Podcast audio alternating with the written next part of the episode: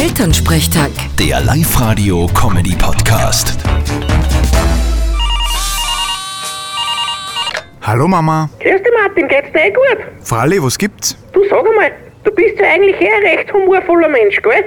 ja, grundsätzlich schon. Wieso? Das ist gut, weil ich hab gelesen, dass humorvolle Menschen teilweise bis zu 20% länger leben als die Krankscherben. Na dann sind wir froh, dass wir alle so humorvoll sind. Ja, und angeblich leben verheiratete Männer auch länger. Aha, ich muss sagen, ich fühle mich trotzdem sehr gesund.